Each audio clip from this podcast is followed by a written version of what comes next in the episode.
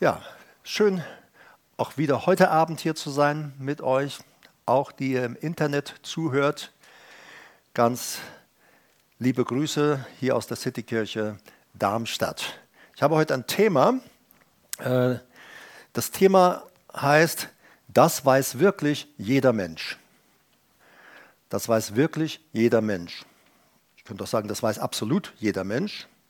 Es sind drei Dinge, die jeder Mensch weiß und äh, die auch im Menschen verankert sind. Und das, diese drei Dinge möchte ich heute mit uns einmal in den Mittelpunkt stellen.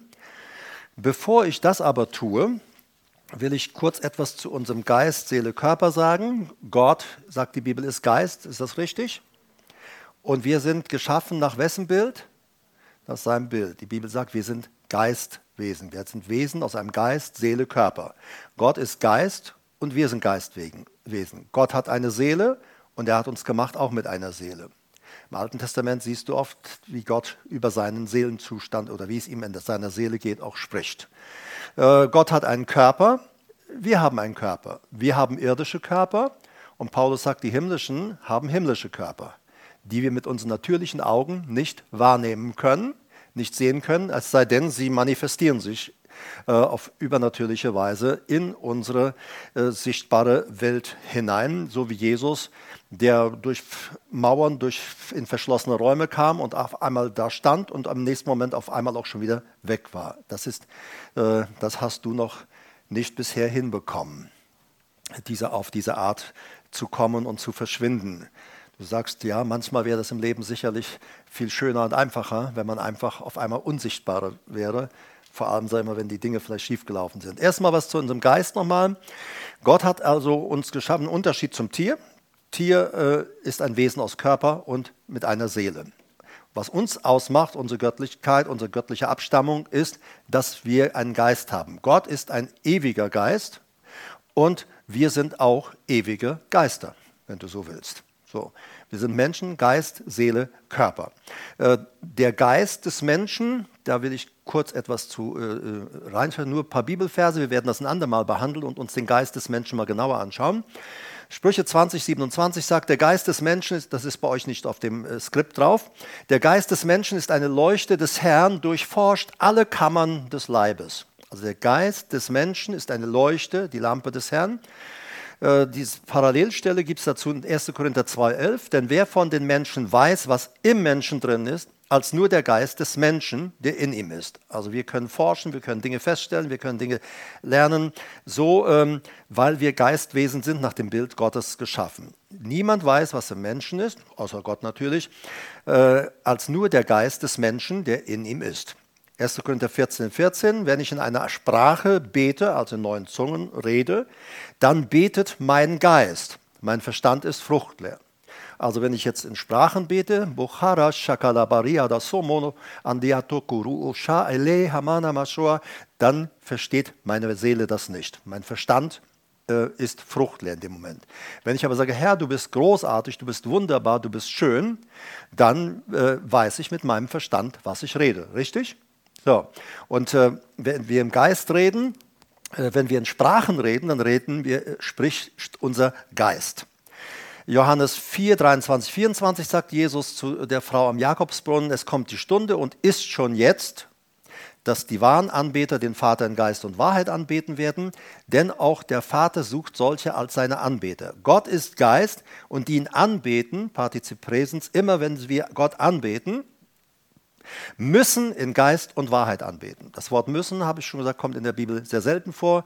Mir fällt spontan diese Stelle ein und dass wir gerettet werden müssen. Äh, sonst, wenn in der Bibel soll steht, steht in der Regel immer werde drin, aber niemals diese soll, ähm, du sollst Befehlsform, sondern immer du wirst.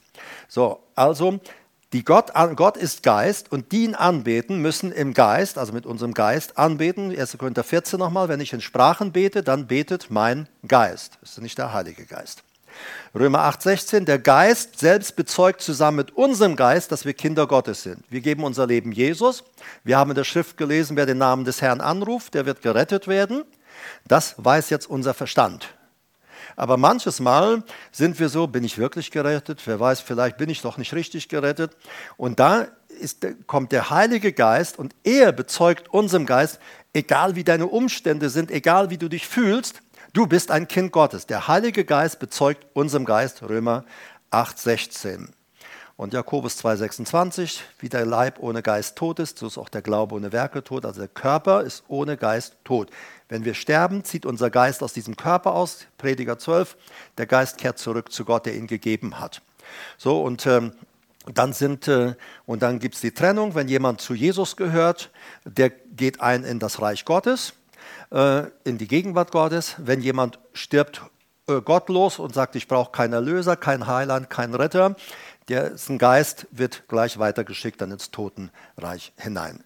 Also das nur vorab. Wir sind also Geistwesen. Und jetzt gehen wir zurück, jetzt gehen wir auf unser Skript. Römer 2, da heißt, steht geschrieben, äh, denn nicht der ist ein Jude, der es äußerlich, also sichtbar ist, noch ist die äußerliche, also sichtbare Beschneidung, also die Beschneidung der Vorhaut bei den Männern, äh, noch ist die äußere, die sichtbare Beschneidung im Fleisch Beschneidung. Beschneidung ist die des Herzens im Geist, nicht im Buchstaben. Sein Lob kommt nicht von Menschen, sondern von Gott. Also wir neutestamentlichen Gläubigen, wir werden nicht mehr an unser wir männlichen Wesen an unser Vorhaut beschnitten, sondern die Bibel sagt, im Neutestament ist es eine Beschneidung im Geist. Ein anderes Wort für neue Geburt für Wiedergeburt. Wir nehmen Jesus in unser Leben auf, wir werden von neuem geboren. Unser Geist, der bis dahin tot war für Gott, für seine Dinge äh, äh, und auch nicht in einem Leben mit Gott verbunden war, dieser, in diesem Geist leuchtet Licht auf, die Bibel sagt, von oben gezeugt und wir können in eine wunderbare, herrliche Beziehung mit Gott, dem Vater, dem Sohn und dem Heiligen Geist eintreten. Aber hier sehen wir, wenn die Bibel zum Beispiel sagt, wir sind beschnitten mit einer Beschneidung, Römer 2,29, Beschneidung des Herzens, nämlich im Geist, nicht im Buchstaben. Also jetzt, ähm, das Herz des Menschen wird im Neuen Testament sehr oft auch bezeichnet als unser Geist. Ist ja ganz klar, wenn wir Beschneidung des Herzens haben, dann findet ja keine Beschneidung in diesem Herzmuskel statt, äh, der uns das Blut durch den Körper pumpt, sondern es ist im Geist, wie der Apostel Paulus es hier auch sagt. So, also unser Geist ist vor allem der Bereich, der uns so sehr gottähnlich macht. Gott ist Geist und auch wir sind Geistwesen. Äh, jetzt habe ich gesagt, es gibt drei Dinge, die jeder Mensch wirklich weiß. Erstens weiß jeder Mensch was äh, um Gut und Böse. Es gibt keinen Menschen auf dieser Erde, der nicht weiß, was Gut und Böse ist.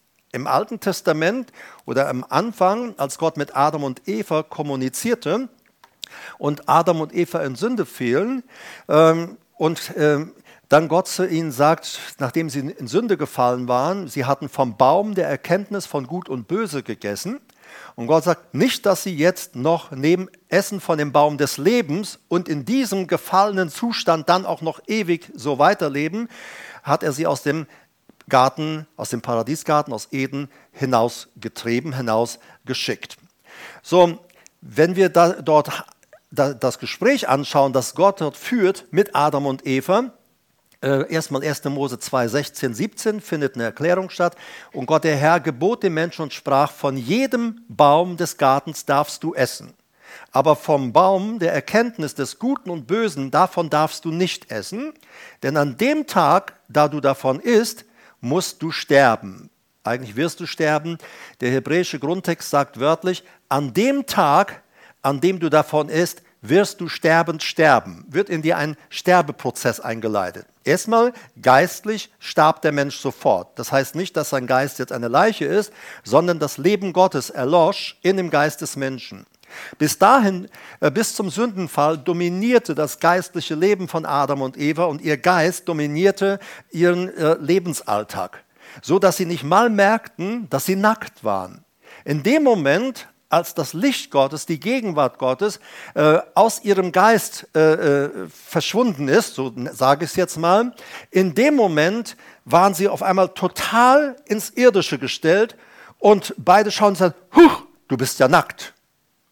Ne, sie waren vorher die ganze Zeit auch schon nackt.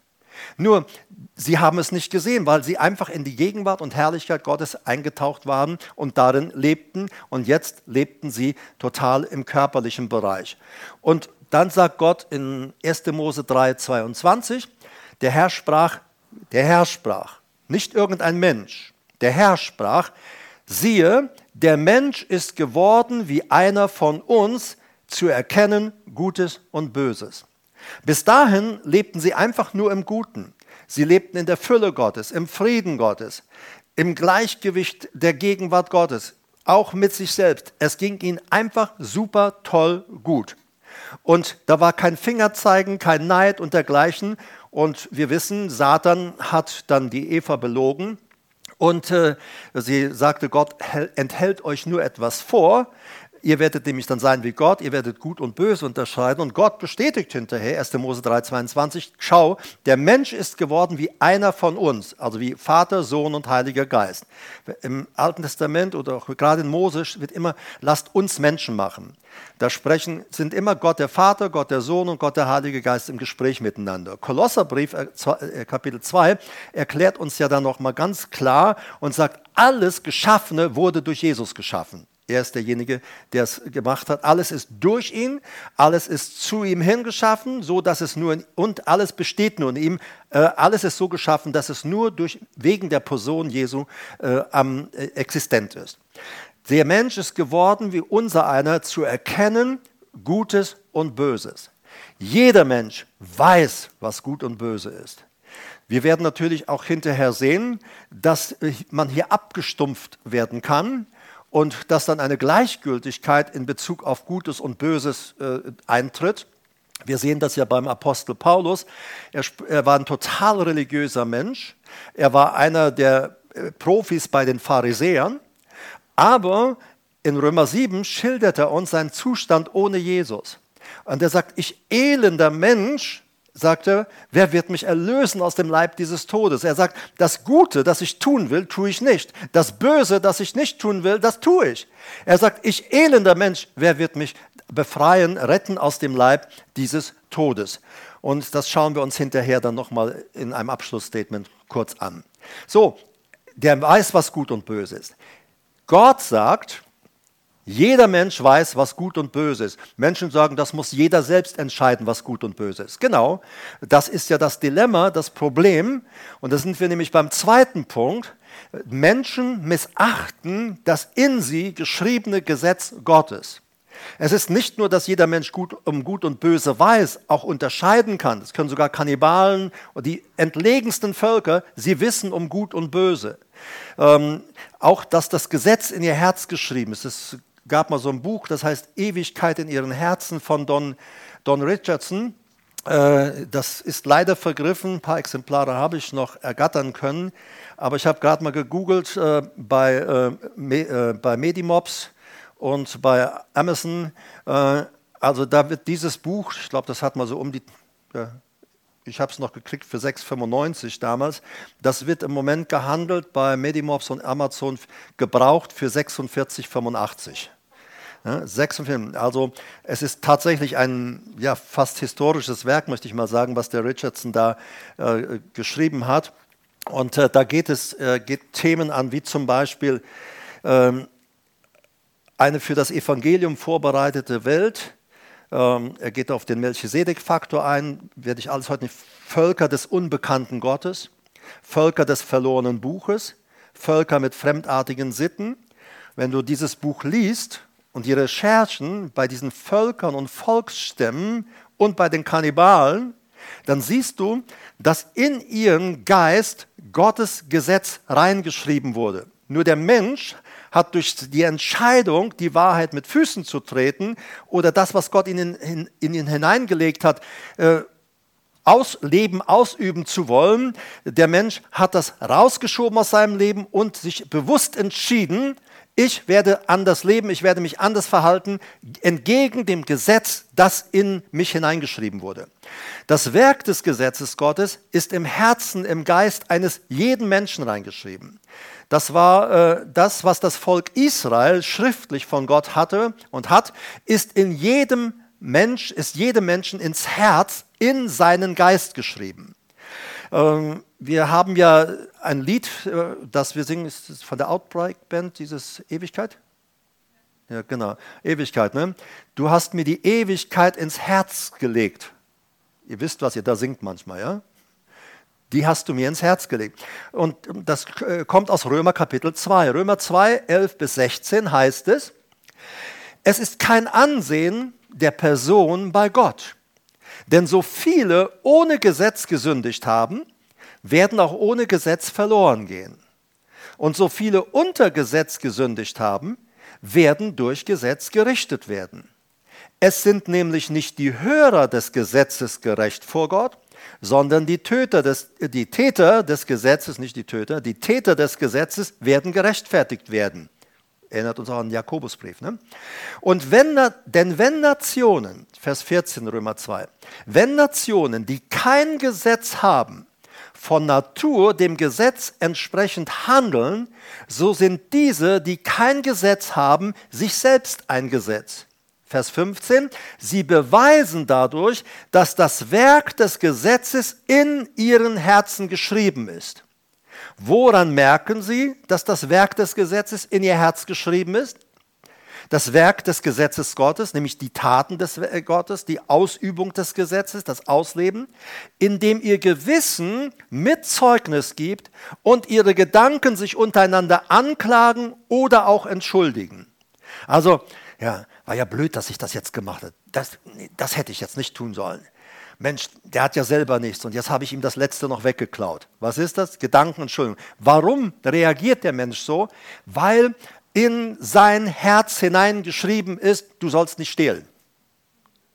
Du sollst den anderen nicht übervorteilen. Und doch tun es Menschen. Doch leben Menschen so. So, sie missachten das in sie geschriebene Gesetz. Sie missachten es. Und dann sagt er, äh, Apostel nochmal, sie beweisen, dass das dadurch, dass das Werk des Gesetzes in ihren Herzen geschrieben ist, indem ihr Gewissen Mitzeugnis gibt und ihre Gedanken sich untereinander anklagen oder auch entschuldigen. Vers 16, an dem Tag, da Gott das Verborgene der Menschen richtet nach meinem Evangelium durch Jesus Christus. Äh, Prediger 12, Vers 14 kriegen wir schon den Hinweis, denn Gott wird jedes Werk, es sei gut oder böse in ein Gericht über alles Verborgene bringen. Wir sehen das äh, bei dem Gericht, das Jesus übt, auch üben wird über die Nationen. Kennt das mit den Schafen und den Böcken, die, Böcke, äh, die Schafe zur Rechten, die Böcke zur Linken. Und er sagt, ich war krank und ihr habt mich besucht. Zu den anderen, ich war krank, ihr habt mich nicht besucht. Eigentlich wissen wir in uns, wir sollten diesen Kranken besuchen. Oder ich war im Gefängnis und ihr habt mich allein gelassen. Und er zählt ja Dinge auf. So, wir wissen eigentlich, was wir tun sollten. Aber wir, äh, wir haben Entschuldigungen, ja, wenn ich nur die Zeit dafür hätte, aber ich habe nicht die Zeit, jetzt den noch zu besuchen. Also ich komme ja schon selber mit mir selbst kaum zu Rande. Merkt ihr ständig dieses Anklagen, Entschuldigen, Rechtfertigen? Ja, Gott wird auch verstehen, dass ich so viel mit meiner Familie zu tun habe. Er wird es verstehen, ich kann mich nicht noch um meinen Nachbarn kümmern. Also wir sind ständig irgendwie am Entschuldigen. Wir missachten als Menschen das in uns geschriebene Gesetz und auch die in uns gelegte Barmherzigkeit. Vergiss nicht, wir sind nach dem Bild Gottes geschaffen und unser Gott ist ein barmherziger Gott. Und eigentlich wollen wir Barmherzigkeit üben, aber wir übergehen das, weil es Barmherzigkeit zu üben uns vielleicht Unannehmlichkeiten äh, bringt oder auch äh, zu viel Zeit raubt. Das ist Werk des Gesetzes im äh, Menschen des Herzens geschrieben ist. Äh, da dachte ich auch besonders an den reichen Mann und den armen Lazarus.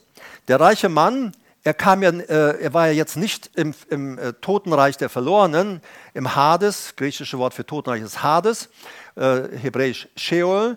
Und Jesus sagt, der reiche Mann, als er starb, dann kam er in den Hades.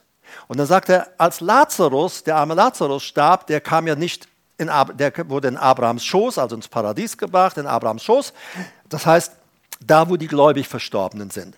So, und äh, Lazarus kommt dorthin, und der, der reiche Mann ist auf der anderen Seite. Jetzt ist der reiche Mann dort und er geht äh, und er ruft, er sieht Vater den Abraham und er sieht auch den Lazarus.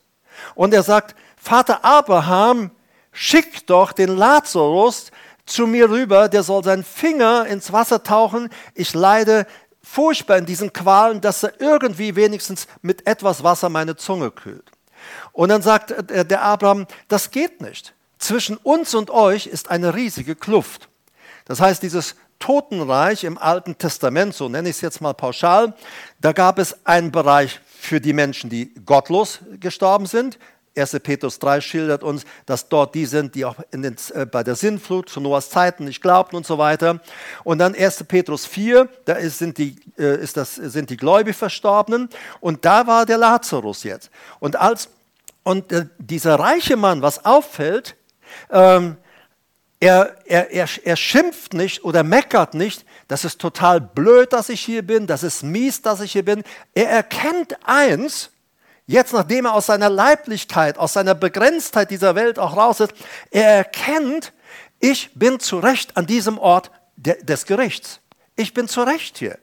So, dieses Werk des Gesetzes, das in seinen Geist geschrieben ist, mit diesem Geist ist er auch in das Totenreich gegangen. Und dort in diesem Totenreich, da weiß er nur eins, ich bin zu Recht hier. Aber er sagt, ich will nicht, dass meine Brüder und Schwestern, meine Familienangehörigen, meine Freunde, ich möchte nicht, dass sie auch an diesen Ort der Qual kommen. Abraham, würdest du bitte den Lazarus hier von euch zurückschicken? Der soll zu meiner Familie gehen und der soll sie ernstlich warnen, dass sie nicht auch kommen an diesen Ort der Qual. Was merkst du? Er selbst ist verloren. Null Chance auf Rettung. Auf ihn wartet der Feuersee. Null Chance. Und doch hat er volle Barmherzigkeit gegenüber seiner Familie, die auch verloren ist. Und Abraham sagt, wenn einer von den Toten kommt, sie werden es nicht glauben. Er sagt, äh, sie haben Mose, Sie haben die Propheten, sie haben das Wort Gottes. Sie haben all diese Dinge, auf die sollen sie hören. Ja, sagt der reiche Mann, aber die hören nicht darauf, genau wie ich selber ja auch nicht darauf gehört habe. Aber wenn einer von den Toten kommt, Abraham sagt, nein, wenn einer von den Toten kommt, auf den werden sie auch nicht hören. Die werden denken, der hat sie nicht alle. So, also verstehen, Überleg doch mal, du klingelst bei jemand, du, Jesus schickt mich gerade aus dem Totenreich zurück oder aus dem Himmel zurück. Er schickt mich gerade aus dem Himmel zurück. Ich soll dir sagen, es ist ernst und du sollst dich bekehren. Da würde die, bei dem du klingelst, der würde die Polizei rufen. Der würde sagen, du, du hast, du, hast du zu viel Wodka-Intus oder was ist mit dir los? Irgendwas stimmt bei dir nicht. Also wir, die Menschen würden es nicht glauben. Ich erinnere mich, äh, als der Gelähmte hier bei uns in Darmstadt auf dem Luisenplatz geheilt wurde, ähm, und äh, ich ein kurzes Gebet mit ihm sprach. Und auf einmal seinen gelähmten Fuß in Ordnung, die, die, äh, die Knochen, die aus den, aus den äh, Gelenken raus waren, in einer Sekunde, in einem Bruchteil, alles geheilt, komplett.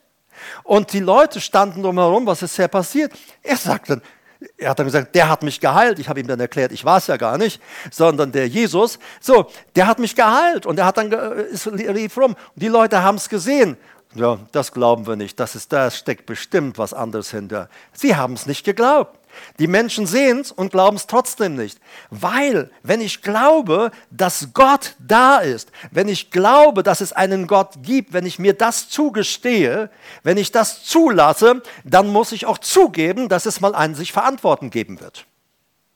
Also darf es keinen Gott in meinem Denkschema geben. Aber es spielt keine Rolle. Jeder Mensch, jeder Mensch, ausnahmslos, jeder Mensch in jedem Stamm, in jeder Kultur, jeder Rasse weiß um Gut und Böse. Jeder weiß es. Ich könnte euch Geschichten von den Kannibalen erzählen. Sie wissen es und sie befolgen Gesetze Gottes in manchen Bereichen, ähm, wo du denkst, wie kommen sie darauf? Und du stellst voll fest, die Parallelen zur Bibel, das würde aber heute alles zu weit führen. Du kannst aber mal äh, unter anderem eine Predigt von mir anhören, 18.10.2009. Da habe ich äh, gesprochen über die Zufluchtsstätten, wie diese Zufluchtsstätten, die Gott in Israel für, äh, für Menschen, die einen Mord begangen haben oder wo nicht geklärt war, äh, also die einfach Schutz brauchten, die wohin fliehen konnten. So hatte äh, Gott veranlasst, dass in Israel sechs Schutzstädte gebaut wurden. Das findest du selbst bei den Kannibalen, diese Schutzmauern, Schutzräume, Und wer in diese Schutzräume flieht, darf, durfte zum Beispiel von dem Gegenstamm der Kannibalen nicht getötet werden. Denn wenn er in diesem Schutzraum jemand tötete, dann hatten die eigenen Leute die Pflicht, den aus ihrer Gruppe, aus ihrem Stamm zu töten, weil er das Gesetz gebrochen hat. Und du sagst, woher haben sie das mit den Schutzstä äh, Zufluchtsstätten? Natürlich, weil Gott, das ist im Wesen Gottes, das ist in der Art Gottes. Gott hat das so geschaffen. Er hat Schutzräume für die Menschen geschaffen, bis dann auch ein Gericht oder dergleichen klärt, äh, ähm, ob er dann wirklich äh, äh der, seiner Strafe übergeben wird oder nicht. Aber Gott schaffte diese Zufluchtsräume. Ich sagte eingangs ohne Video schon, auch David spricht immer wieder von diesen Zufluchtsorten, Zufluchtsstätten. Und er sagt, Herr, der beste Zufluchtsort bist du für mich. Er bezieht sich natürlich da ganz klar auf die Zufluchtsstätte, aber er sagt, meine beste Zuflucht bist immer du, Gott. So, also hier, das Werk des Gesetzes ist in ihren Herzen geschrieben. Wir, also nochmal zurück, auch der reiche Mann, arme Lazarus, der reiche Mann, keine Anklage. Nicht, Gott, wie konntest du? Nein, er weiß eins, ich bin hier zurecht, weil ich habe das Gesetz, das in meinem Herzen geschrieben ist, missachtet. Das heißt, ich habe gottlos gelebt, obwohl ich mich hätte anders entscheiden können. Das Werk des Gesetzes, so sagt Gott es, ist in jedes Menschenherz geschrieben. So kein Mensch auf dieser Erde ist ohne Entschuldigung. Und Paulus sagt, das Verborgene der Herzen, was im Verborgenen war, am Tag des Gerichts wird es dastehen. Da wird keiner am Richterstuhl Gottes äh, lamentieren und sagen, ja Gott und mein Nachbar, der war Christ und der hat es mir nicht gesagt. Das wird er nicht sagen, sondern in dem Moment wird dieser Mensch sehen, Mann, ich hat, hätte Bibel-TV gucken können, ich hätte im Radio kommen, äh, Nachricht, äh, äh, biblische Botschaften haben können, ich hätte meiner, in meiner Hochzeitsbibel jeden Tag lesen können. Wir haben heute unzählige Möglichkeiten, das Evangelium zu hören. Gott bietet es jedem an und die Menschen sagen Nein, danke. Und an dem Tag, wenn sie vor dem Richter stehen, da wird es keinen, kein Motzen geben, kein Anklagen, sondern eins, du hast recht, Gott. Du hast recht. Ich bin zu Recht im Bereich der Verurteilung, im Bereich des Gerichtes. So, das Werk des Gesetzes ist geschrieben in jedes Menschenherz. Wenn Menschen behaupten, bei ihnen wäre das nicht so, dann muss ich das sagen, was Paulus sagt. Alle Menschen sind Lügner und Gott ist wahrhaftig. Ganz einfach. Ich sage das so krass, wie es ist. So platt, wie es ist. Gott sagt, er hat es geschrieben. Warum? Warum? Wir sind am Bild Gottes geschaffen. Gott in seinem ganzen Wesen ist sein ganzes Gesetz, sein ganzes Wort verankert. Jesus selber ist das Wort, das Logos. Wir sind Geistwesen nach dem Bild Gottes geschaffen. Also sind die Eigenschaften, der Charakter äh, Gottes, sein Wesen ist uns von Anfang an, als wir in diese Welt kamen, mitgegeben worden. Nur wird es im Laufe der Zeit durch Erziehung und andere Dinge, werden diese Dinge manipuliert oder auch sogar äh, von äh, uns selbst oder auch mit Hilfe von anderen zu Tode gebracht. Der erste Punkt war also, jeder Mensch kann gut und böse unterscheiden. Das war ein Zitat von Gott. Äh, ein weiteres Zitat der Bibel, das Werk des Gesetzes ist in jedes Menschen Herz geschrieben. Und dann gibt es einen dritten Bereich, die Ewigkeit. Ich sagte erst, wir singen ja dieses Lied äh, von der Ewigkeit, du hast sie mir ins Herz gelegt. Wir lesen das zum Beispiel in Prediger 3, Vers 11. Alles hat er, also Gott, schön gemacht. Auch hat er, also er spricht von den Menschen auch und so, auch hat er die Ewigkeit in ihr Herz gelegt. Prediger 3, Vers 11. Gott hat die Ewigkeit in unser Herz gelegt in unseren Geist gelegt. Ist ja eigentlich auch logisch. Gott ist Gott. Ist er ein ewiger Gott? Ist er ein ewiger Geist? Ja. Wir sind auch, wir, unser Geist wird nie aufhören zu existieren. Nie. Und wenn wir nach dem Bild Gottes geschaffen sind, der der ewige Gott ist, dann ist es nur logisch, dass die Ewigkeit, das Wesen Gottes, aber auch das Wissen der Ewigkeit, dass das in uns hineingelegt ist. Denn wir sind nach seinem Bild geschaffen. Deshalb, in Gottes Wesen ist Ewigkeit. In seinem Geist, er ist ewig. Und er sagt, dieses, was in meinem Wesen ist, in meinem Geist ist, euch, die ihr nach meinem Bild geschaffen seid, in euren Geist lege ich genau das Gleiche. Die Ewigkeit lege ich in eurem Herzen. Das bedeutet, jeder Mensch weiß, Gott ist da. Gott existiert. Wieso weiß das jeder Mensch? Weil die Ewigkeit von Gott jedem Menschen ins Herz, in seinen Geist gelegt wurde. Jeder Mensch trägt in sich das Bewusstsein der Existenz Gottes. Jeder weiß, es gibt eine Ewigkeit und es gibt einen Gott. Römer 1 klärt uns auf, was mit diesem Wissen um Gut und Böse, was mit dem Wissen dass das Werk des Gesetzes in uns geschrieben ist, mit dem Wissen, dass die Ewigkeit ja in unserem Herzen ist, wie das abflacht und wie das schließlich, ja, ich möchte mal sagen, zu Tode getrampelt wird. Römer 1, die Verse 18 bis ähm, 32 lese ich mal. Ich lese mal aus der Hoffnung für alle, dann brauche ich weniger erklären. Das ist in einem flüssigeren Stil geschrieben. Römer 1, 18 fortfolgende. Gott lässt aber auch seinen Zorn sichtbar werden. Vielleicht noch etwas zu Zorn Gottes. Äh, in der Bibel ist Zorn zwischen Zorn des Menschen und Zorn Gottes ein Unterschied. Beim Zorn des Menschen ist, wir handeln impulsiv. Äh, du kennst das äh, vielleicht, ach nein, ihr kennt ja, ihr seid ja schon so durchheiligt, aber es gibt Menschen, die rasten aus und die wüten dann und dann toben sie und, und, und, äh, würden dem anderen die Birne abreißen und dann schimpfen sie wie die Rohrspatzen äh, und, und dann äh, hinterher tut es ja alles irgendwie wieder leid, wenn man sich abgekühlt hat. Und also du musst dir nicht vorstellen, wenn Gott Zorn hat, dass er dann im Himmel rumtobt, rumspringt, ausrastet äh, äh und, und rumschimpft. Nein, das Zorn, äh, der Zorn Gottes, das biblische, äh, das biblische Wort dafür ist, dass Gott gerecht richtet. Er spricht Gericht. Das ist dasselbe Wort, als wenn ein Richter vor Gericht Recht spricht. So, und das war äh, im, im, biblischen Bereich, also der Zorn, letztlich die Gerechtigkeit wird, äh, äh, kommt, kommt zum Zuge. So, das, also Zorn ist nicht ein ausrastender Gott. Gott lässt aber auch seinen Zorn sichtbar werden, und dann erklärt er auch im Laufe dieses Textes, wie das sichtbar wird. Vom Himmel herab trifft er alle Menschen, äh, vom Himmel herab trifft er alle Menschen, die sich gegen Gott und seinen Willen auflehnen. Sie tun, was Gott missfällt und treten so die Wahrheit mit Füßen. Sagt, wir wissen, was richtig und gut ist, auch ohne Christ zu sein.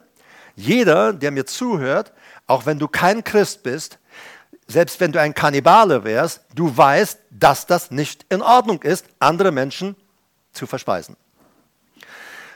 Das habe ich ja wieder gut gesagt. Ne? Ihr hättet jetzt gedacht, fressen. Nein, nein, nein, nein. Sie tun, was Gott missfällt und treten so die Wahrheit mit Füßen. 19. Dabei gibt es vieles, was sie von Gott erkennen können. Beachte, die Bibel sagt, Paulus stellt gegenüber die Menschen aus den Nationen, aus den Völkern und das Volk Israel. Da geht es in der ganzen Thematik, Thematik Anfang Römer. Und er sagt hier, die Völker, die Menschen auch um Israel herum, er sagt, es gibt vieles, was sie von Gott erkennen können. Er selbst hat es ihnen ja vor Augen geführt. Gott ist zwar unsichtbar, doch in seinen Werken der Schöpfung haben die Menschen seit jeher seine ewige Macht und göttliche Majestät sehen und erfahren können. Sie haben also keine Entschuldigung, denn obwohl sie schon immer von Gott wussten, Ewigkeit im Herzen, verweigerten sie ihm die Ehre und den Dank, die ihm gebühren. Wir haben da gerade Vers 20, das, was von Gott sichtbar ist, doch äh, was sie an seinen Werken der Schöpfung und so weiter sehen konnten. Und man konnte auch seine göttliche Majestät sehen und sie sogar erfahren, erleben, heißt es. Das erinnert mich äh, an meine Jugendzeit. Äh, damals äh, bin ich mit meinem Kollegen Sonntagmorgen, ich weiß gar nicht genau, ich meine, wir hätten so, unsere Arbeit fing um 9 Uhr an und äh, mein Kollege und ich, wir sind also morgens vor neun, vor der Arbeit, sind wir dann immer zum Frühshoppen gegangen. Und äh, äh, ja, mein Kollege, der äh, ist dann äh, manches Mal mit Wellengang auch schon in der Firma gelandet. Das sage ich nicht, ihr kennt ja ihn sowieso nicht, von daher ist es ja wurscht. So, aber auf jeden Fall, dann kam Jesus. Und dann habe ich unseren morgen, fast morgendlichen Stammkneipenwirt gesagt, du, also ich komme nicht mehr zum Frühshoppen. Ich habe nämlich jetzt Jesus und dem folge ich jetzt nach. Der hat natürlich gedacht, ich habe sie nicht alle. Äh, und äh, äh, habe ihm gesagt, dass es auch einen Jesus gibt. Ich, glaub, ich kann mir vorstellen, dass ich vielleicht manches Mal auch ein bisschen bedrängender war. Also damals habe ich Leute, wenn sie da anfangen wollen, mit Gott zu diskutieren, habe ich ihnen klar gemacht, sie werden sich verantworten müssen und es gibt ein Gericht. Vergiss das bitte nicht. Also da, ich war da so anders ein bisschen. Ja. Heute bin ich freundlicher, äh, gütiger darin, aber das, äh, wir sollten trotzdem die Wahrheit nicht äh, ver verwässern. So, naja, und zwischendurch auch immer wieder mal hingegangen, weil ich bin ja täglich unterwegs gewesen in der Stadt und habe Flyer verteilt, wenn ich, nicht, wenn, wenn ich von meiner Arbeit frei hatte. Und manches Mal bin ich halt einfach nachts gegangen auch. Und äh, gut, er wollte von all diesen Dingen nichts wissen. Und ich erinnere mich, eines Tages äh, bin ich auch äh, in der Stadt unterwegs, wieder mit Flyern Menschen anzusprechen, auf Jesus sein anzusprechen. Und dann kommt er mir da in der Stadt entgegen. Es war Winter äh, und es schneite. Ich weiß nicht, ob ihr wisst, was das ist. Das sind so weiße Flocken, die fallen vom Himmel. Sowas gab es früher in Deutschland. Ne, das fiel einfach so vom Himmel so runter, weiße Flocken. So, und jetzt begegnet er mir dort in der Stadt und ich sage, hi, hallo, und sagte, hallo Herbert und so weiter und so fort. Und, äh, äh, dann, und dann steht er, guckt mich an und dann fängt er an zu heulen. Er weint. Ich sage, was ist mit dir los? Was ist passiert? Sagt er, Herbert, ich habe dir immer dagegen geredet und quer geredet. Aber weißt du, was ich wusste? Ich wusste eins, es gibt einen Gott. Bestätigt voll. Wir wissen es. Die Ewigkeit ist nämlich reingeschrieben in unser Herz. Es gibt einen Gott. Es gibt Gott. Und sage ich, wie kommst du jetzt auf diese Idee oder wie, was war der Auslöser? Er sagt, weißt du, siehst du diesen Schnee? Nicht eine Schneeflocke gleich der anderen. Alle sind sie unterschiedlich. Als ich das heute sah, da musste ich weinen und feststellen, das kann nur ein Gott schaffen. Also Herbert mit deinem Gott, das stimmt. Er hat sich zwar nicht bekehrt, aber, verstehe, es beweist, das Werk, äh, die Ewigkeit ist im Herzen geschrieben. Das Wissen um Gott ist in jedem Menschen da. In jedem einzelnen Menschen ist dieses Wissen da. So, wir lesen mal weiter, Vers 21 Mitte weiter. Also nochmal Vers 21. Obwohl sie schon immer von Gott wussten, warum? Weil die Ewigkeit in ihr Herz gelegt wurde, das Wissen um Gott, verweigerten sie ihm die Ehre und den Dank, die ihm gebühren. Stattdessen kreisten ihre Gedanken um Belangloses. Und da sie so unverständlich blieben, wurde es schließlich in ihrem Herzen finster. Sie hielten sich für besonders klug. Also beachte, was hier unverständlich, ihre Gedanken kreisen um Belangloses. Heute, ich denke mal so, der Mensch, wenn er sich nicht selber entscheidet, hat heute überhaupt keine keine freie Zeit mehr, sich mit Gott zu beschäftigen, es sei denn, er nimmt sie.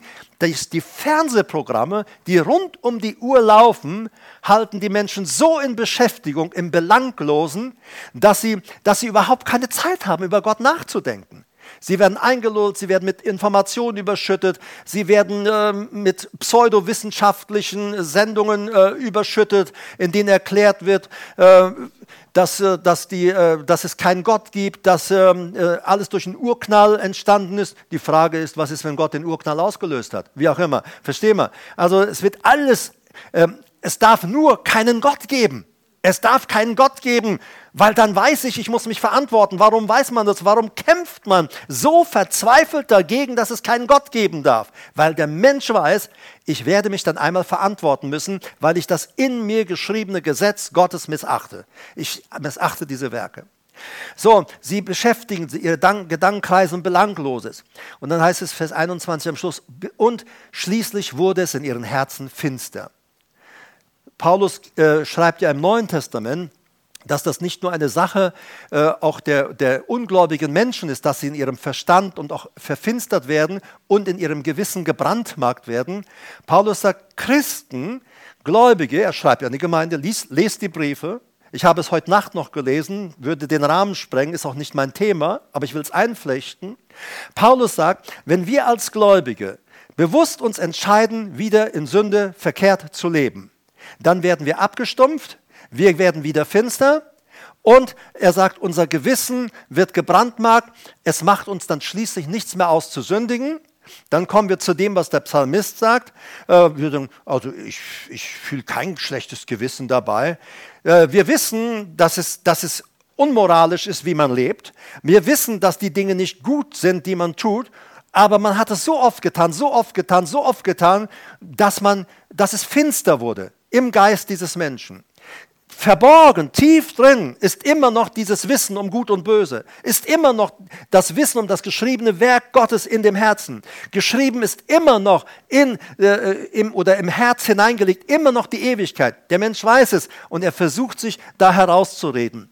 Und er sagt hier, äh, es ist finster geworden. Paulus sagt, wenn wir als Gläubige äh, es geht nicht darum, er sagt, wenn wir sündigen, wir bekennen unsere Schuld, das Blut, der Herr vergibt, er reinigt uns von aller Ungerechtigkeit.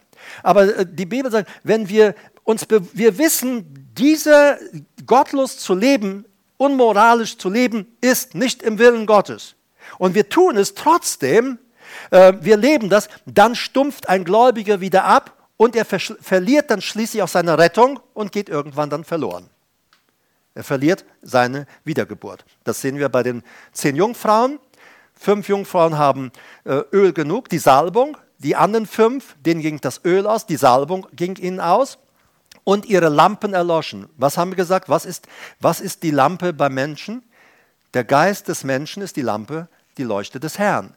Das heißt, diese äh, äh, Leute, diese fünf Jungfrauen, die sind, haben einfach die Salbung in ihrem Leben verloren. Und äh, dann ging ihr Licht aus. Das heißt, ihr Geist erlosch wieder. Er wurde wieder finster.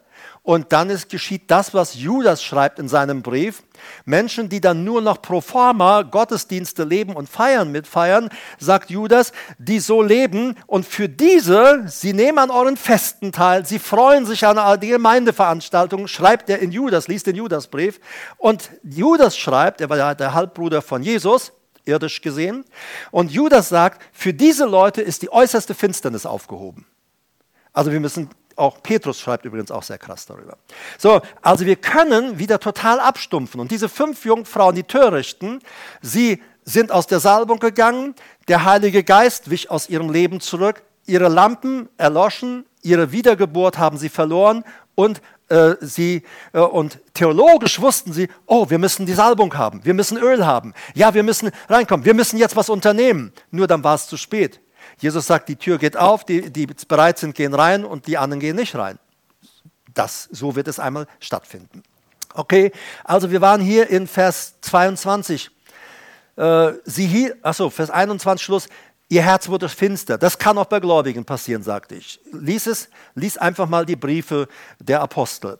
Vers 22. Sie hielten sich für besonders klug und waren die größten Narren. Statt den ewigen Gott in seiner Herrlichkeit anzubeten, verehrten sie Götzenstatuen von sterblichen Menschen, von Vögeln und von vierfüßigen und kriechenden Tieren. Deshalb hat Gott sie, äh, deshalb hat Gott sie all ihren Trieben und schmutzigen Leidenschaften überlassen. Elberfelder sagt, er hat sie in ihre Triebe und Leidenschaften dahingegeben, so dass sie sogar ihre eigenen Körper entwürdigten. Sie haben die Wahrheit über Gott, über Gott verdreht und ihrer eigenen Lüge geglaubt. Sie haben die Schöpfung angebetet und ihr gedient und nicht dem Schöpfer. Äh, ihm allein aber gebühren Lob und Ehre bis in alle Ewigkeit. Amen. 26. Weil die Menschen Gottes Wahrheit mit Füßen traten, gab sie Gott ihren Leidenschaften preis, durch die sie sich selbst entehrten. Die Frauen haben die natürliche Sexualität aufgegeben und gehen gleichgeschlechtliche Beziehungen ein.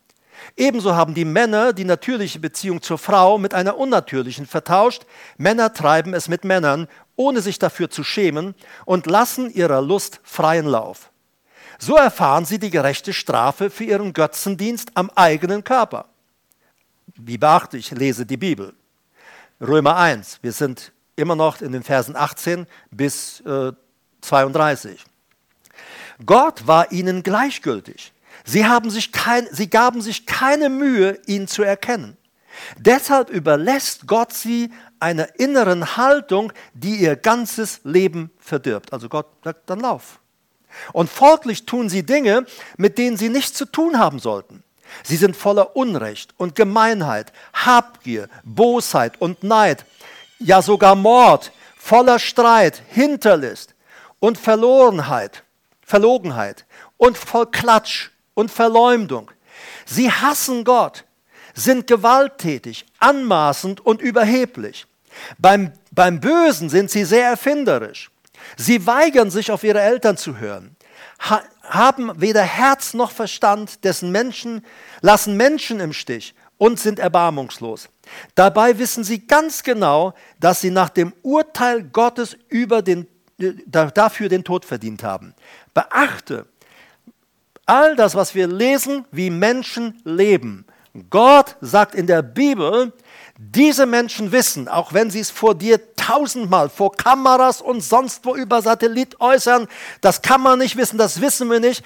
Gott lügt nicht und Gott sagt, sie wissen es. Und wenn Gott sagt, du weißt es, dann weißt du es. Du, und Paulus sagt, niemand wird sich entschuldigen können. Du weißt darum, du weißt, was gut und böse ist. Du weißt, dass das Werk des Gesetzes in deinem Herz geschrieben ist. Dein Gewissen verklagt dich, deine Gedanken entschuldigen dich und so weiter. Du weißt, dass die Ewigkeit in deinem Herzen ist. Du, will, du weißt, es gibt eine Ewigkeit, es gibt ein ewiges Leben bei Gott. Wir, du weißt diese Dinge. Wir wissen um all diese Dinge. Dabei wissen sie ganz genau, Vers 32, dass sie nach dem Urteil Gottes dafür den Tod verdient haben, weil sie so gottlos leben. Trotzdem machen sie so weiter wie bisher. Ja, sie freuen sich sogar noch, wenn andere es genauso treiben. Und am besten noch das Treiben der anderen zur Entschuldigung nehmen für die eigene Unmoral. So, also, kein Mensch ist ohne Entschuldigung. Und wenn Paulus sagt, wenn der Tag des Gerichts kommt, da wird keiner Gott anklagen. Es wird auch keiner seinen christlichen Nachbarn anklagen. Da wird niemand rummeckern. Da vor dem Richterstuhl Gottes, da wird jeder wissen, da weiß jeder, ich komme zurecht ins Gericht. Ich habe nichts anderes verdient.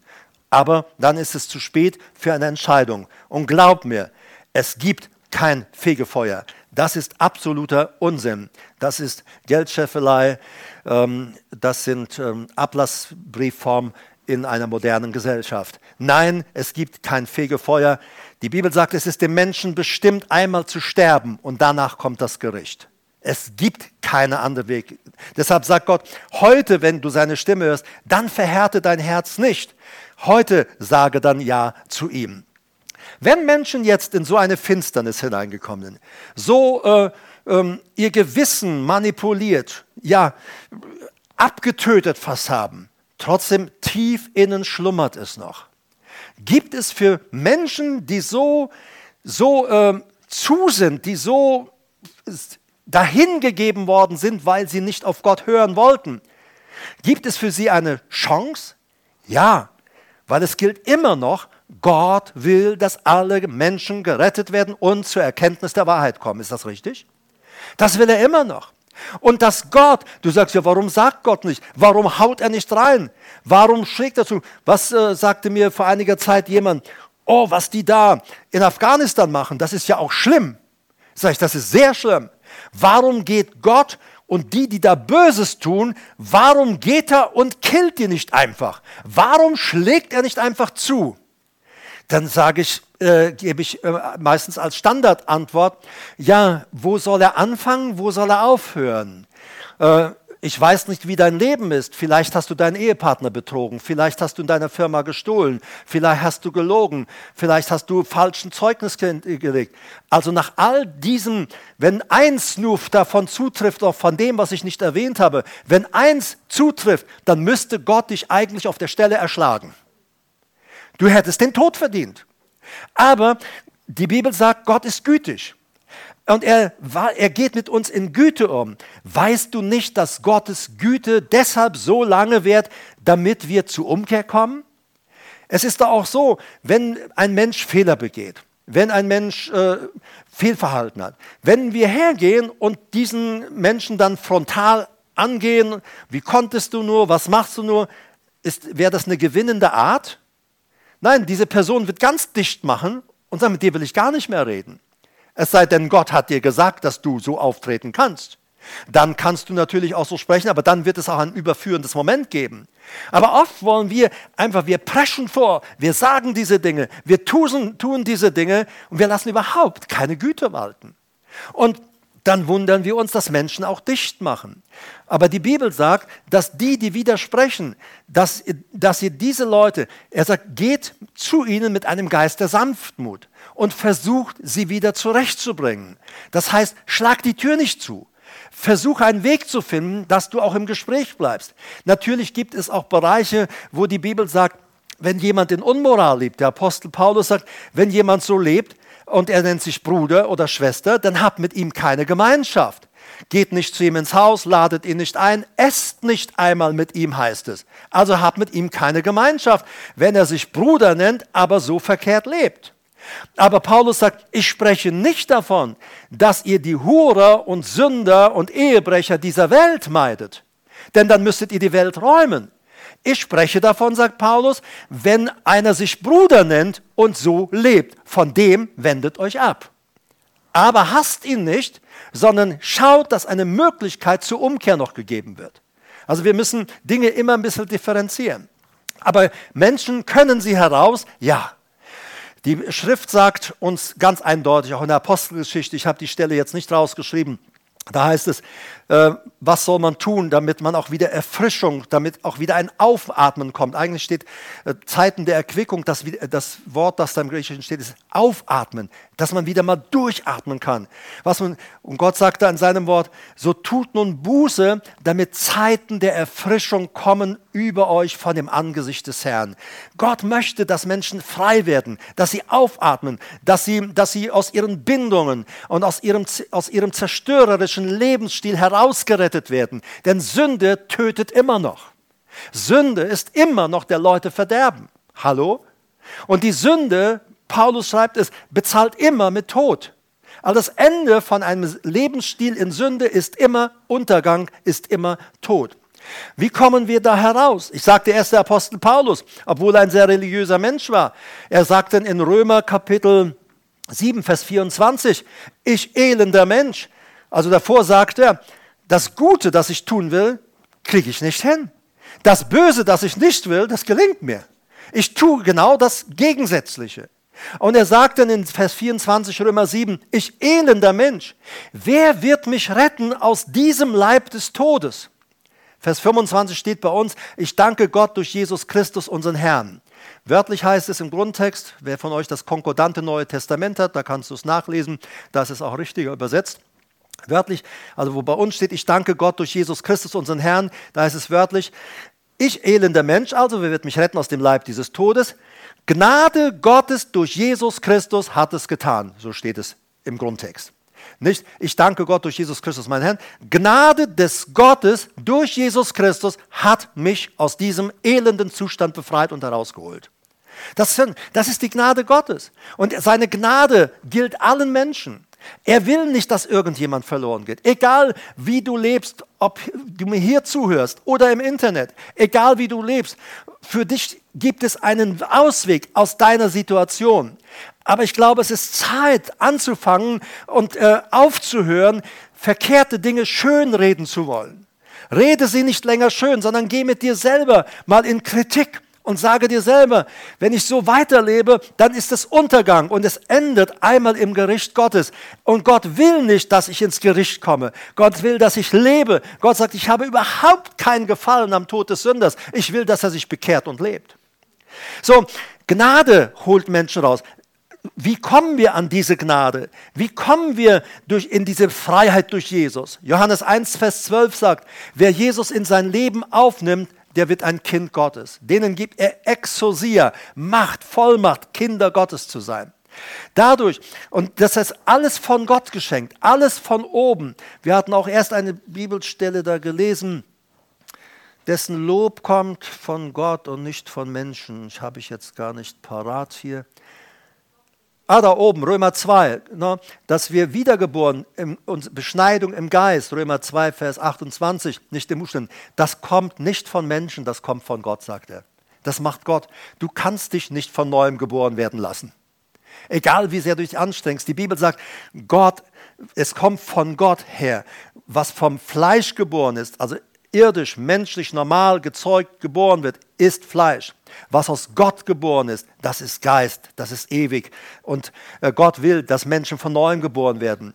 Also wenn du raus willst aus dem Zustand, in dem du bist, ist, und Gnade Gottes erfahren möchtest, dann ist es grundsätzlich wichtig, Jesus in sein Leben einzuladen, ihn aufzunehmen und sagen, ich will so nicht mehr weiterleben.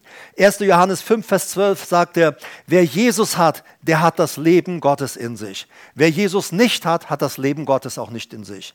Ewig leben werden alle Menschen. In dem Moment, wenn wir sterben, Prediger 12 sagt, äh, dass wenn wir sterben, dann geht unser Geist zurück zu Gott, der ihn gegeben hat. Wenn, ein, wenn du und ich, die wir Jesus Christus in unserem Leben haben, von neuem geboren sind, wenn wir jetzt sterben würden, würde unser Geist direkt bei Gott erscheinen. Und Gott wird sagen, komm rein, wir haben auf dich gewartet. Und du gehst in, dis, in diesen Zugang, in, Gott wohnt ja in einem unzugänglichen Licht, du gehst dahinter hinein und dann landest du im himmlischen Zion, da wo Jesus seinen Thron hat. Da draußen ist ja das König, draußen nenne ich es jetzt mal so, da ist ja das Königreich Gottes. Vor ein paar Monaten sprach ich darüber. Falls du nicht da warst, hörst dir auf YouTube noch mal, äh, äh mal an. So, und dann gehst du dort rein, Gott sagt, komm rein, wir haben auf dich gewartet. Und dann kommst du und dann siehst du deine Angehörigen, deine Verwandten und sagen, Mensch, endlich bist du da, hast aber ganz schön lang gebraucht. Ne? Und so weiter. Da wird eine Riesenbegrüßung sein. Eine Riesenbegrüßung, eine Riesenfreudenstimmung. Was meinst alle, die uns vorausgegangen sind, die sind ja alle dort. Diese von Abrahams Schoß im Paradies, da tauchte heute Morgen so eine Frage auf. Was ist denn mit denen? Die Bibel sagt uns, dass Jesus als er auferstand von den Toten, dann nahm er diese, die in Abrahams Schoß, also die aus dem gläubigen Bereich des Totenreichs, die nahm er und er brachte sie zu Gott, in die Gegenwart Gottes. Das war bei seiner Auferstehung als er auch das Blut ins Allerheiligste brachte. Und dann, als er das, die, diese Gläubigen des Alten Testamentes bei Gott abgegeben hatte und sein Blut ins Allerheiligste getragen hatte, dann kam er, war er, kam er zurück auf die Erde. Das war ja alles im Nu in äh, kurzer Zeit. Und dann hat er 40 Tage noch mit seinen Jüngern auf der Erde bis zur Himmelfahrt mit seinen Jüngern äh, auf der Erde äh, äh gelebt, mit ihnen zusammen gewesen, hat sie über das Königreich gelehrt und so weiter. So, wenn wir also sterben als Christen, dann gehen wir und Gott sagt, komm rein, wir freuen uns, endlich bist du da. Wenn jemand ohne Jesus stirbt, dessen Geist erscheint auch vor Gott. Aber da sagt Gott, du brauchtest keinen Erlöser, du hast Gut und Böse übergangen, es war dir egal, du hast manipuliert, gelogen, betrogen, du hast das Gesetz, das ich in dein Herz, in deinen Geist geschrieben habe, dieses Gesetz hast du mit Füßen getreten und hast es tot und weggeredet. Und Gott sagt du, und du hast gesagt, es gibt keinen Gott, es gibt keine Ewigkeit. Die Ewigkeit, die ich in dein Herz geschrieben habe, alles hast du weggeleugnet, weggeschoben, damit du so leben kannst, wie du leben wolltest. Du hast gesagt, ich brauche keinen Erlöser, deshalb hast du in meine Welt keinen Zugang. Und diese Menschen gehen dann in dieses Totenreich, wo, wo wir gelesen haben von diesem reichen Mann, das ist nur existent. Da ist Hitler, Stalin und ja, diese ganzen Mussolini, diese ganzen Konsortien. Ich gehe mal nicht davon aus, dass sie sich vorher noch bekehrt haben, was ihnen zu wünschen wäre. Aber wisst ihr, auch äh, in, in der Ewigkeit, die Bibel sagt deshalb anders. Die Bibel sagt, selig, glückselig, wer teilhat an der ersten Auferstehung. An dem hat der zweite Tod keine Macht. Der zweite Tod, sagt Jesus, dann ist der Feuersee. Der zweite Tod hat, so, die zweite Auferstehung, äh, von der Jesus da spricht, dies nach dem tausendjährigen Reich. Und da werden alle die äh, Toten, die in diesem Totenreich der Verlorenen sind, sie werden hervorkommen und sie werden, äh, es werden nochmal Bücher aufgetan, so steht es geschrieben, und es wird ihnen gezeigt, ihr wolltet nicht drin sein, ihr seid nicht in dem Buch des Lebens und dann kommen sie in den Feuersee, steht geschrieben, äh, und äh, werden dort auch die Ewigkeit äh, verbringen, was von Gott so nicht gedacht ist, aber das haben Menschen zu Lebzeiten entschieden. Gott hat in Menschen gelegt, das, Wiss, das Wissen um Gut und Böse. Wir Menschen haben das Werk des Gesetzes in unser Herz geschrieben. Wir wissen, was recht ist und was nicht recht ist. Und Gott hat die Ewigkeit, das Wissen um eine Ewigkeit und einen Gott in unser Herz gelegt. Wir wissen diese Dinge. Kein Mensch wird irgendwann mal eine Entschuldigung haben. Und deshalb ist auch mein Appell heute Abend, wenn du hier bist und diesen Jesus noch nicht nachfolgst, wenn du ihm nicht nachfolgst, weil er noch nicht der Herr deines Lebens ist, dann solltest du ihn ganz ernsthaft in dein Leben einladen und mit ihm, äh, um mit ihm die ewige Zukunft auch zu verbringen und nicht da, wo äh, an dem Ort, der nicht für dich und mich gedacht war. Wenn du im Internet das äh, zuhörst, dann bitte ich dich ganz einfach, dass am Schluss dieser Predigt, dass du einfach hergehst und sagst und einfach Buße tust. Buße ist Metanoia, umkehren, umsinnen, dass du zu Gott kommst und Gott, ich habe falsch gelebt. Ich habe einfach total falsch gelebt. Ich habe vielleicht ignoriert, belogen, beschoben, dich totgeredet, weggeschoben. Du weißt, was bei dir war. Sage es Gott. Sag Gott, das ist mein Zustand und ich weiß, dass ich deshalb auf dem Weg der Verlorenheit bin. Ich bin ein verlorener Mensch, aber ich will gerettet werden. Und deshalb äh, bitte ich dich, Herr Jesus Christus, komm in mein Leben. Sei du mein Herr. Dir will ich nachfolgen. Mit dir will ich die Ewigkeit verbringen. Und Jesus wird sofort in dein Leben kommen. Sage ihm, dass es dir leid tut über das, was gewesen ist. Die Bibel sagt, bekenne deine Schuld. Vergib mir, Herr, dass ich so ein gottloser Mensch gewesen bin. Es tut mir so leid. Der Herr wird dir vergeben. Bezahlt hat er die Schuld ja schon. Und er will, dass du in Ewigkeit mit ihm zusammen bist. Und dann, wenn du diesen Jesus aufgenommen hast, dann kommt in deine Seele hinein ein Wissen, in deine Seele dieses Wissen, ja, ich habe den Sohn Gottes. Wer den Sohn Gottes hat, der hat auch das ewige Leben Gottes in sich. Das ist, weißt du, vom Verstand, von deiner Seele her. Aber dann kommt auch der Heilige Geist und der Heilige Geist bezeugt deinem neugeborenen Geist, Du gehörst jetzt zu Jesus. Du gehörst zu Gott dem Vater. Du gehörst jetzt zum Himmel. Du gehörst jetzt in dieses Reich. Du bist ein Mitbürger dieses himmlischen Reiches. Das bezeugt uns der Heilige Geist. Du bist wirklich jetzt ein Kind Gottes. Da mögen im Alltag die Gefühle manchmal durcheinander geraten, dass die Seele zweifelt aufgrund von Umständen. Bin ich jetzt wirklich ein Kind Gottes oder bin ich nicht? Rede ich mir ein? Dann sei einfach mal ganz kurz still und sag, Heiliger Geist, oder sag, Herr Jesus, wie immer du magst, ich habe dir mein Leben gegeben. Im Moment spüre ich nichts. Aber ich, ich will, ich brauche das Zeugnis in meinem Geist. Und dann wird der Heilige Geist in deinem Geist dir Zeugnis geben. Egal wie deine Umstände sind, egal wie du dich körperlich, seelisch gerade fühlst, du bist immer noch ein Kind Gottes. Da hast du das Zeugnis des Wortes und du hast das Zeugnis in deinem Geist. Beide Zeugen, die dir bestätigen, ja, ich gehöre dazu. So lade ich dich ein, einfach diesen Jesus aufzunehmen. Äh, zum Schluss, manche Leute sagen, du hast gut reden, du bist ja ein Pastorensöhnchen bestimmt gewesen. Nein, war ich nicht. Ich war bis zu meinem 19. Lebensjahr ein absolut gottloser Mensch. Und als ich 19 Jahre alt war, da habe ich angefangen, die Bibel zu lesen in einer Gefängniszelle. Und in dieser Gefängniszelle, da habe ich mein Leben Jesus gegeben. Ich war ein ruheloser Mensch. Ich hatte keinen Frieden in meinem Leben. Aber da, dann kam Jesus. Auf einmal war in meiner Zelle, in meiner Gefängniszelle Frieden. Und ich wusste, er ist tatsächlich, den ich eingeladen habe, in mein Leben zu kommen. Ich wusste, er ist da. Und so wurde ich Christ. Und so fing ich an, schon im Gefängnis, anderen von diesem Erleben, dieser Erfahrung, dass Jesus in mein Leben gekommen ist, fing ich an zu erzählen. Nein, äh, ich war für die Gesellschaft ein hoffnungsloser Fall. Aber als Jesus kam, kam Hoffnung in mein Leben, kam Zukunft in mein Leben. Und er hat all meine Schuld vergeben und ich wurde von neuem geboren und ich bin seitdem ein Kind Gottes. Halleluja. Und ich lade dich ein, auch ein Kind Gottes zu werden und ihm nachzufolgen. Im Nachspann findest du jetzt gleich äh, unsere Kontaktdaten und ähm, auch unsere Bankverbindung. Wäre super, auch die ihr immer wieder zwischendurch fragt mit Kollekte, ja, kannst du dort bitte auch überweisen auf dieses Konto. Wir ordnen das oder unsere Buchhalter ordnen das dann schon zu.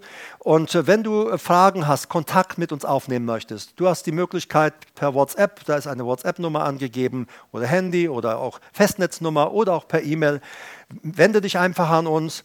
Wir haben auch einen äh, Kurs, der heißt Start in ein neues Leben.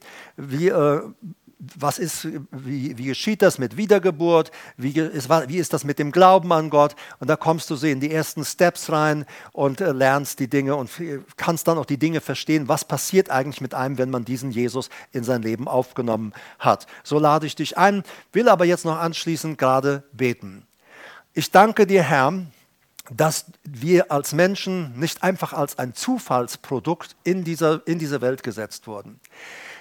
Herr, ich bin so froh, dass du in jedes, dass in jedem Menschenherz das Wissen um Gut und Böse ist. Und dass in jedem, dass du in jedes Menschenherz, in jeden Geist des Menschen hineingelegt hast oder hineingeschrieben hast, das Werk des Gesetzes. Du hast das Werk, wie, das, wie die, die Taten, die Auswirkungen des Gesetzes, du hast das in unser Herzen gelegt, so dass wir danach leben können. Und du hast als ewiger Gott deine Ewigkeit in uns gelegt. deine Ewigkeit hast du in uns gelegt. Du hast die Ewigkeit uns gelegt und wir, wir wissen, dass du da bist. Und ich bin so froh um dieses Wissen, Herr. Jeder Mensch auf dieser Erde weiß, dass weiß um Gut und Böse. Jeder Mensch weiß, dass das Werk des Gesetzes in sein Herz geschrieben ist. Jeder spätestens, der mir jetzt zugehört hat und zuhören wird, weiß es.